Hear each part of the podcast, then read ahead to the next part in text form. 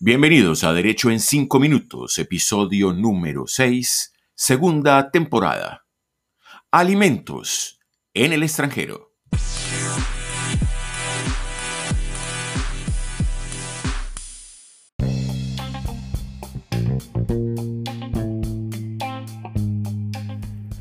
Este es Derecho en 5 Minutos con el abogado Edgar Humberto Campos.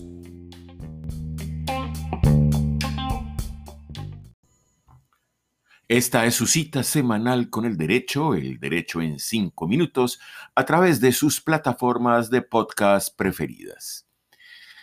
El episodio número 6 va a tratar un tema de muchísima importancia y que es una consulta eh, recurrente a los abogados especialistas en derecho de familia. ¿Cómo reclamar la cuota alimentaria cuando el alimentante reside en otro país? ¿Será que tengo que demandar en ese lugar? ¿Puedo embargar los alimentos o mejor los bienes o los ingresos que tiene esa persona en ese otro lugar? ¿Necesariamente los alimentos se deberán hasta los 18 años o por el contrario, eh, puedo reclamar la obligación alimentaria superada esa edad? Pues bien, estas y otras preguntas las resolveremos en este episodio, el número 6 de Derecho en 5 minutos, segunda temporada.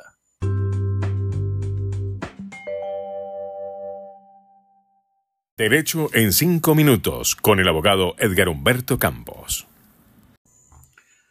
Para contestar esas y otras preguntas eh, relacionadas con el tema de los alimentos, Debemos indicar que en el contexto internacional existen una serie de instrumentos, llamémoslos tratados o convenios o convenciones, que permiten regular esas problemáticas.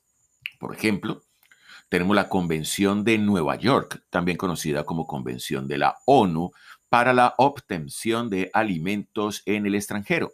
Esta convención es del 20 de junio de 1956.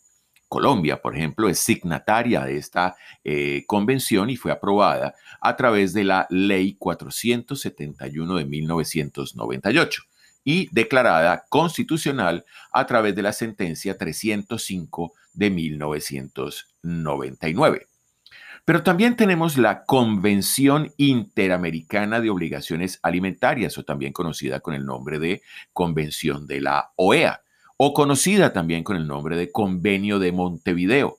Esta fue suscrita en esa ciudad, Montevideo, capital de la República Oriental del Uruguay, el 15 de julio de 1989 y aprobada en Colombia a través de la Ley 449 del 4 de agosto de 1998.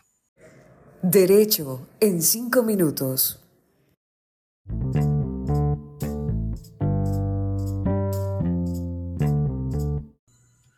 La primera conclusión a la cual podremos arribar es que existen eh, mecanismos o instrumentos internacionales que permiten la reclamación de los alimentos en el exterior.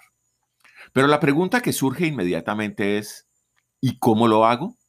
Pues bien, para ello debemos tomar en cuenta varios aspectos. El primero es en dónde se encuentra el menor o el beneficiario de la cuota alimentaria, porque también sería un mayor de edad o podría ser un mayor de edad, podría ser el cónyuge.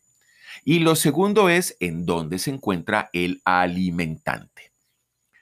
Si estamos en el caso de una persona que reside o se encuentra domiciliada en cualquiera de los países miembros de la OEA, la Organización de los Estados Americanos, pues el convenio a aplicar sería la Convención de Montevideo o la Convención de la OEA sobre alimentos.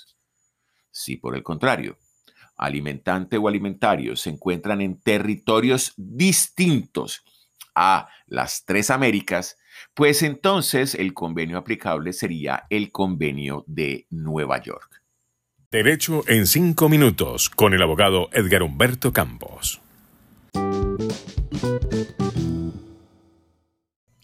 Estudiemos entonces ese convenio de Montevideo en materia de alimentos.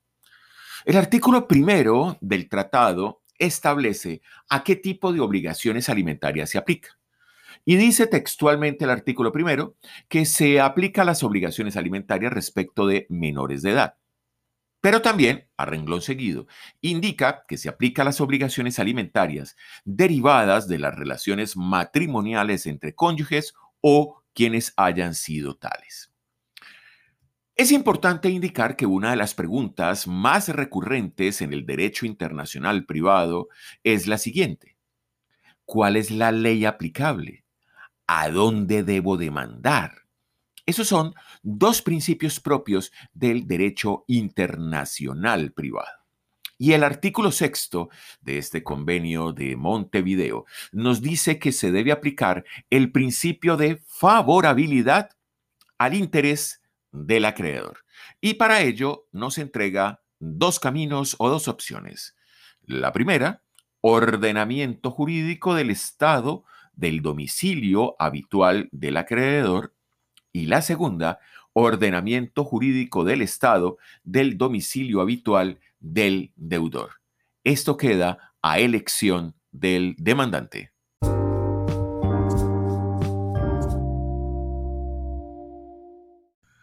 Ya hemos establecido el derecho aplicable, la ley aplicable. Ahora es necesario que podamos determinar cuál sería la jurisdicción competente para conocer de ese proceso de obligaciones alimentarias en el exterior. Para ello, el artículo octavo del Convenio de Montevideo nos indica que podemos acudir a cualquiera de las siguientes alternativas. Primera, ante el juez o autoridad del Estado del domicilio o residencia habitual del acreedor.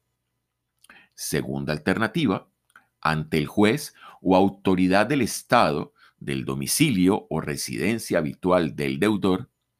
Y la tercera que es bastante creativa, juez o autoridad del Estado con el cual el deudor tenga vínculos personales, tales como bienes, ingresos y beneficios económicos.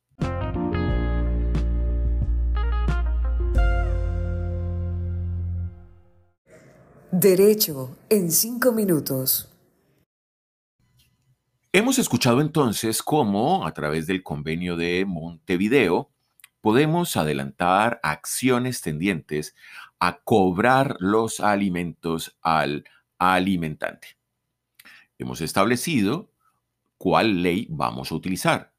Con base en el principio de favorabilidad, bien podemos acogernos a la ley del domicilio habitual del acreedor, o sea, del beneficiario de los alimentos, o bien nos podemos acoger a la ley del domicilio habitual del eh, deudor, determinando cuál es más favorable. Y en materia de competencia, acabamos de escuchar también que podemos eh, acudir a tres herramientas o a tres caminos. Podemos demandar en el lugar donde vive el beneficiario de los alimentos, Podemos demandar en el lugar en el cual vive el obligado a suministrar alimentos y podemos demandar en el lugar en donde el obligado a suministrar alimentos tiene algunos intereses, bienes, eh, propiedades, etcétera, en ese territorio. La pregunta a resolver ahora sería la siguiente. ¿Es posible solicitar medidas cautelares o medidas de urgencia en estos casos? Esto es, podríamos solicitar el embargo de bienes? La segunda pregunta sería, ¿para qué tipo de procesos eh, procede esta convención eh, de Montevideo? ¿Será que es única y exclusivamente para cobrar los alimentos? ¿O también puede adelantarse este proceso con base en el convenio de Montevideo para el aumento o la disminución de la cuota alimentaria? Estas y otras preguntas las resolveremos la próxima semana en el episodio número 7, segunda temporada de Derecho en 5 minutos. Derecho en 5 minutos, la cita semanal con el derecho a través de su plataforma favorita de podcast. Soy Edgar Humberto Campos y desde Cali, Colombia les digo, hasta pronto.